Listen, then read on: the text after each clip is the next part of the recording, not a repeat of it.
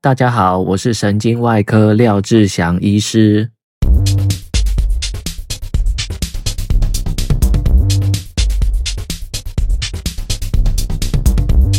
今天是一月九号，礼拜二。今天下午连续收到三封国家级警讯。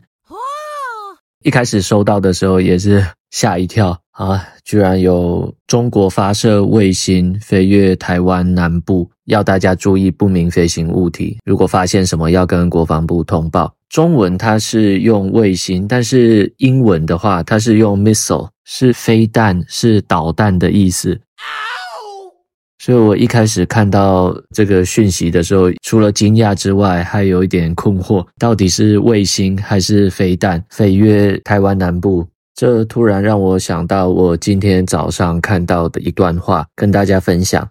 We tend to take every precaution to safeguard our material possessions because we know what they cost. But at the same time, we neglect things which are much more precious because they don't come with price tags attached. The real value of things like our eyesight or relationships or freedom can be hidden to us because money is not changing hands. 这段话的大意是说，我们会采取各种预防措施去保护我们的物质上的资产财产，因为我们知道它们值多少钱。但是同时，我们常常会忽略一些更加珍贵的东西，而这些东西它是没有标价的，但是它非常珍贵。这些真正有价值的东西，例如我们的视力、人与人之间的关系，还有自由，那这些东西也没有办法借由交易来转手，就是说它是钱买不到的。我们通常只会在意我们看得到的物质上的东西，真正有价值的东西，我们平常可能看不到，可能会忽略它，因为它不是用钱能够来衡量、能够来交易，但却是非常重要的。有些人会抱怨说，人生不公平，这个世界上就是不公平，但是没有人说这个世界上是公平，没有人说你生下来就是公平的。这些公平、自由、正义，都是我们大家争取、捍卫得来的，这都是非常珍贵、非常难以获得的东西。要失去也很简单，但就是呵 呵呼应呼应刚刚所讲的这个礼拜六的时候，大家要好好投票，投下神圣的一票。和平和自由是非常非常重要、非常非常珍贵的。不要等到失去这些珍贵的东西才去懊悔，这会后悔莫及的。这个是跟大环境做的一个关联，就是今天早上看到这句话之后，然后下午发生这件事情，就把它 连接起来。那其实我还有看到另外一段话，是比较针对个人，也在这边跟大家分享。The world will ask you who you are, and if you don't know, the world will tell you. 这段话是荣格讲的。这个世界会问你，你是谁呀？如果你不知道的话，世界会告诉你你是谁。哇哦！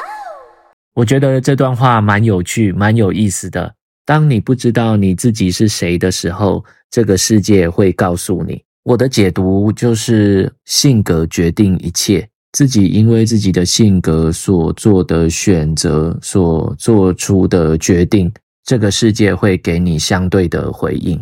我常常会戏称我自己是有社交恐惧症的人，大家可能不相信，不过这是真的。我其实很害怕参加聚会，人很多的场合，尤其像神经外科，我们神经外科的年会、学会、科会或者是聚餐，这个菜上不到三道，主菜都还没上来，大家就要拿起酒杯到处去敬酒。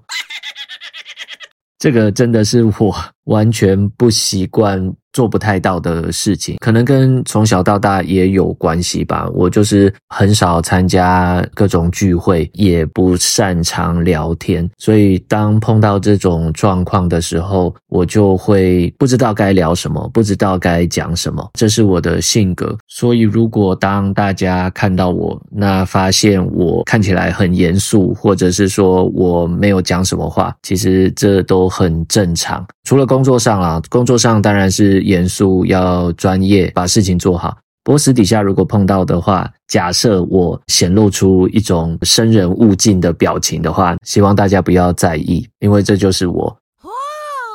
那新的一年嘛，当然要有新的希望。我希望做的改变就是能够更外向，广结善缘。没错，就是广结善缘。希望能够跟我周遭的，不管是同事、朋友，都有更多的连结，更多的互动。那希望经由自己这样的转变之后，这个世界也能给我一些回馈，告诉我我的这些转变是不是带来一些更多、更正向的回馈。就像其实我是一个很不喜欢接电话的人。因为我会觉得思绪会被打扰，所以一般来讲，电话接起来口气就不是这么友善。这当然也是我的缺点。除了做好事情之外，也要给人带来愉快、好的心情。那不要想说人家打电话来就是要打扰你，这当然是一个不好的想法，比较负面的想法。所以这也是我要改变的。那我在上一集的时候有分享说，我下载了一个软体，一个 App 叫 Headway 外文书、英文书的总结。这几天使用过后，我听了一本书，里面有一个技巧是我现在开始实行的。哇！这本书是被选在 Morning Routine Five Day Challenge 里面的一本书，它叫做 The Five Second Rule 五秒原则。因为这个 Headway App 把一本书做个总结，文章长度或者说你可以用这个 App 念给你听，大概是十五到二十分钟。那这本书的总结就是说，我们在生活当中常常会犹豫不决，想太多，思想上的巨人，但是行动上的侏儒。当我们碰到一件事情，假设没有办法马上做决定，脑袋里面就会开始想各种各样的问题，结果想来想去，最后就是说服说自己干脆不要做了。这个五秒原则的意思就是说，当你觉得这件事情你该做的时候，你就告诉自己五、四、三、二、一，Go。那就去做，不要再多想什么，直接去做就对了。里面有提到说，为什么你是用倒数？因为假设你是正着数的话，一二三四五，你就会一直数上去，结果到最后自己还是不会做。那如果用像 Nike 一样 “Just Do It” 这句话来勉励自己的话，听起来又没有一个时效性，就是没有一个马上要做的死线 （deadline）。你要给自己一个紧迫感，就是倒数五秒，数完就是马上行动，不要再多想了，做就对了。这个对我来说，这几天施行下来还蛮有效的。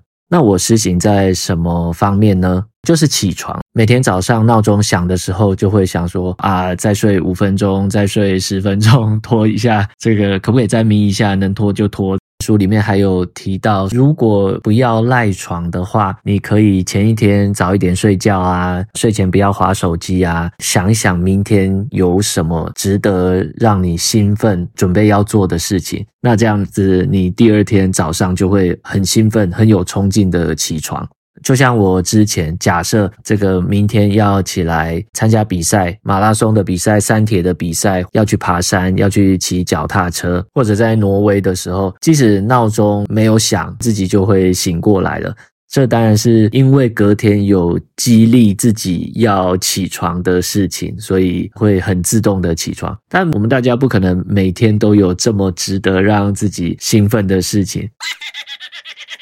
所以就是要找一些小事情，但是能够鼓舞自己的小事情，开始改变自己的生活。就是当我听完这个五秒原则这本书，早上起来闹钟响了，我就会开始算五、四、三、二、一，起床。那就起床了，这是一个习惯啦。当我们建立一个习惯之后，慢慢都可以改变很多事情。这个 app 里面有五天挑战、十四天挑战、二十八天挑战，那里面都有一系列的书籍。那我是先看五天挑战，还有一个是每天起床都要折棉被的一本书。大意也是说，每天从一些小事情开始做改变，那不久之后，你的人生就会有非常明显的不同。当你做了一一些规律性的事情，有纪律之后，做事的方式也都会不同。这个是我最近克服我自己会赖床的习惯的方式，五秒原则，推荐给大家。这个应该是蛮有趣的啦，就是大家可以做做实验，看看这个原则合不合自己用。如果合用的话，那就收起来。有很多道理，有很多事情，其实我们都听过，都懂。但是如果没有一直在你的脑中想起的话，那你可能久而久之就忘掉，你不知道有这件事情，那你不知道就不会去做。所以我在听这些书的时候，也有点像是说定期提醒自己，自己漏了什么东西该做，警惕自己。但，每个人的性格都不一样，所以多阅读各种不同的书籍，从中挑选适合自己的东西来优化、来改善自己的生活，这样才能越变越好。越来越自由，能够好好掌控自己的生活，掌控自己的情绪，那就会变得更自由。还有一点，我自己觉得很有趣的是，因为我最近在除了练习瑜伽，就还有练习健身操，柔软度的练习，包括前劈腿、横劈腿，然后后续看可不可以做到 planche 的姿势。就是用手支撑身体，然后整个人是水平，这当然是非常高难，所以想说最后有没有机会能达到这个地步？那礼拜天当我在练习的时候，就是当你要做这些练习，最后做这些核心训练的时候，其实都会蛮吃力的，面目狰狞这样子。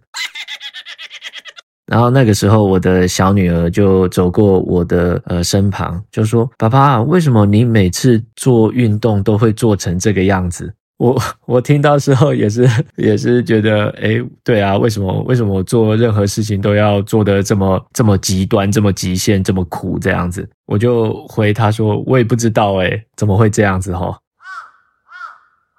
这个也真的是性格啦，就是做什么事情都要把自己逼到极限，但是做自己喜欢做的事情，就会一直一直把自己推向前，push your limits。不过对于不喜欢做的事情，当然也就 不可能做到这个样子了。昨天我在嘉荣帮忙值班，那林院长传了几张照片给我，是我的小女儿用棉被把六六包起来。包得很像小 baby 一样，看起来超可爱的。我我再问问看林院长，他同不同意我把这个照片放上来？不过我想他是不同意，他对把小朋友的照片放到公开网络上是不适合的，是不允许的。上个礼拜还发生了一件比较不一样的事情，就是如果礼拜四有来我门诊的患者，可能会碰到。可能会看到一个南岛国家的人民来看看我的门诊。哇！这是由我们医院国际医疗部门的同仁陪同而来的。那这个患者是诺鲁人，是诺鲁共和国国民。诺鲁是台湾的邦交国，所以我们我们在医疗上面对他们也会有协助。那因为诺鲁是一个小国家，它的医疗资源不是很丰富。所以，当这个患者他是一个电力公司员工，长了一个脑瘤，因为在诺鲁没有办法接受神经外科的手术，所以他就被转到斐济另外一个国家斐济去做手术。他在那边手术了两次，因为一些原因，那肿瘤没有拿得没有清除得很干净。他在去年底的时候接受手术，后来发现状况不是很好，所以又借着这个国际医疗的方式。在外交部还有我们医院国际医疗部门同仁的协助下，来到我们中荣，来到我的门诊，因为他这个肿瘤压迫他的运动区，他的手已经没有什么力气，那走路有点不太稳。也有癫痫的状况。我在看门诊的时候，帮他再安排一次脑部的核磁共振、磁振造影 （MRI）。因为如果脑袋里面有长肿瘤，要做 MRI，那就要打显影剂，打显影剂才能让这个肿瘤变得更清楚。那为什么打了显影剂，肿瘤就会变得清楚呢？因为在肿瘤里面，肿瘤的血管它的血管壁是长得没有这么好，所以显影剂打下去之后，它就会从肿瘤的血管漏出去，漏到肿瘤里面，这个肿瘤就会亮起来。所以这个是显影剂的作用。那因为显影剂都是由肾脏代谢。所以在我们在打显影剂之前，都要确认患者的肾脏功能是不是好的。要打显影剂的话，你这个肾功能检查的结果一定要是在三个月内的，代表你最近的肾功能。礼拜四开完单子，开完检查单之后，诺鲁患者就去我们的抽血柜台。当他要抽血的时候，就发生了癫痫。癫痫就是俗称的羊癫疯，全身抽搐啊，意识不清，眼睛上吊，口吐白沫，全身抖动。因为发生这种状况，他马上就被送到急诊，所以就在急诊做术前的准备，做了核磁共振。那上个礼拜五，我帮他开刀，手术的过程很顺利。手术当中使用了导航系统，使用了神经监测系统来协助手术的进行。那当然也很感谢我们神经外科的神经监测的团队帮忙做这些监测。那这个先生，这个诺鲁的患者恢复得很好，今天做了术后 MRI 追踪，那也开始下床活动。诺鲁共和国的官方语言是英文哦，所以我跟他们都说英文。这几天也都是跟患者的太太保持联系，告诉他他先生恢复的状况。这个也算是做好国民外交，做好这个医疗外交，帮助我们邦交国的人民。希望他后续的治疗都顺利，能让他和他的家人团聚，好好过生活。对了，我想我下一次再录一下腰痛、脚痛到底需不需要开龙骨手术，开这个脊椎手术？因为周遭有一些朋友，包括我去 IDPA 去练习打手枪的时候的朋友的教官，都有一些。腰酸背痛啊，不舒服的状况。下一集我再来简单介绍一下。如果自己有一些腰酸背痛的情况，那可以简单了解一下。那去就医的时候，也可以问问医生说，那你的这些腰酸背痛有可能的成因是哪些？不要随随便便就被抓去开刀喽。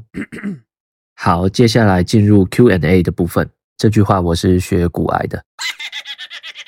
十二月二十六号，二零二三年十二月十六号，密达有共鸣。现在社会不点点点，五星推推有共鸣。现在社会不鼓励说实话，现在医疗界不鼓励说实话。好奇目前的医师人员们养成阶段还有医学伦理、医师誓言等教育吗？健保导致过劳，导致很多奇怪畸形的现现象。然而这些优秀人才被压迫。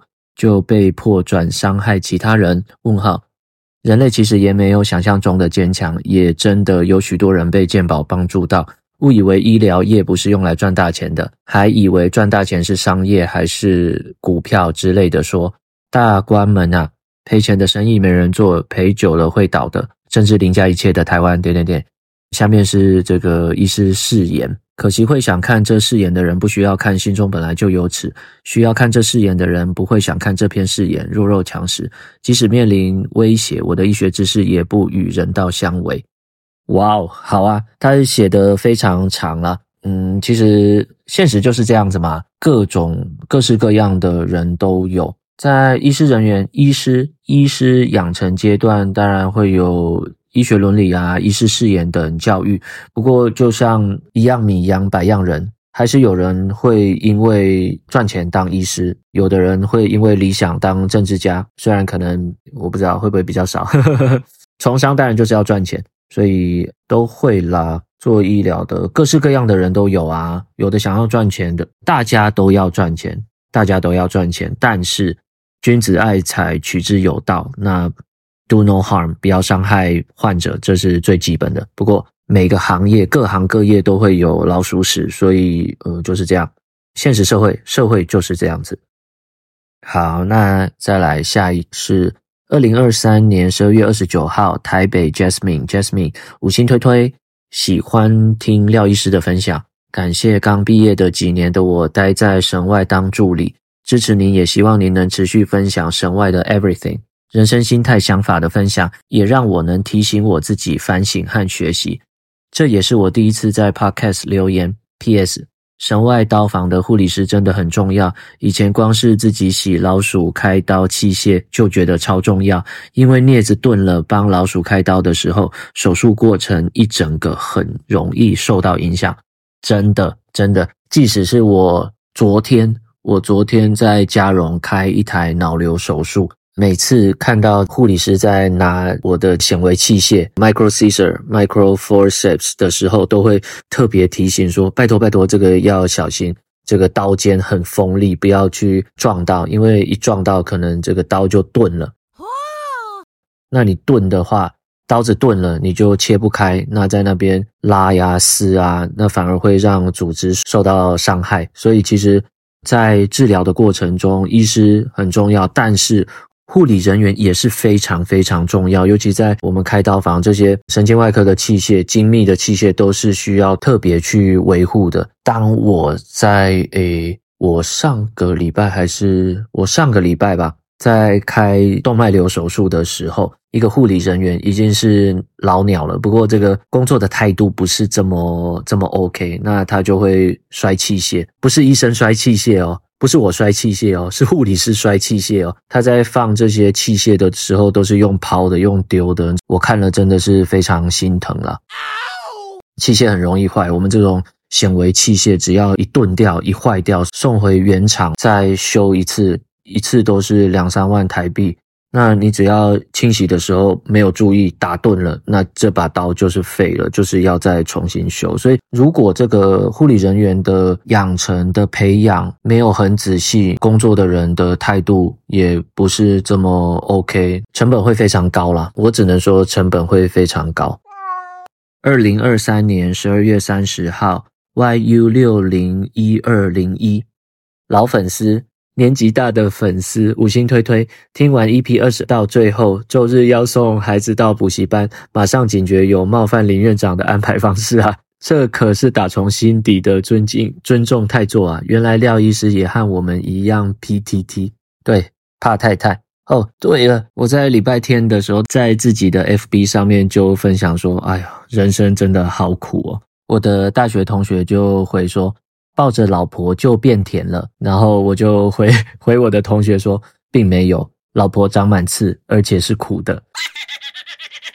这就是呃，对了，我但这是非常尊重太太啊，怕太太啊，但是该吵架的时候也是要吵架啦。哇，有的时候还是要争取一下自己的权利。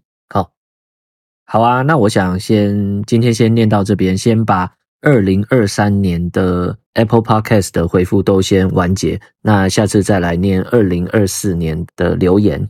好哦，那就先这样，大家拜拜。啊，对了，星期六大家都要去投票哦，加油，台湾加油！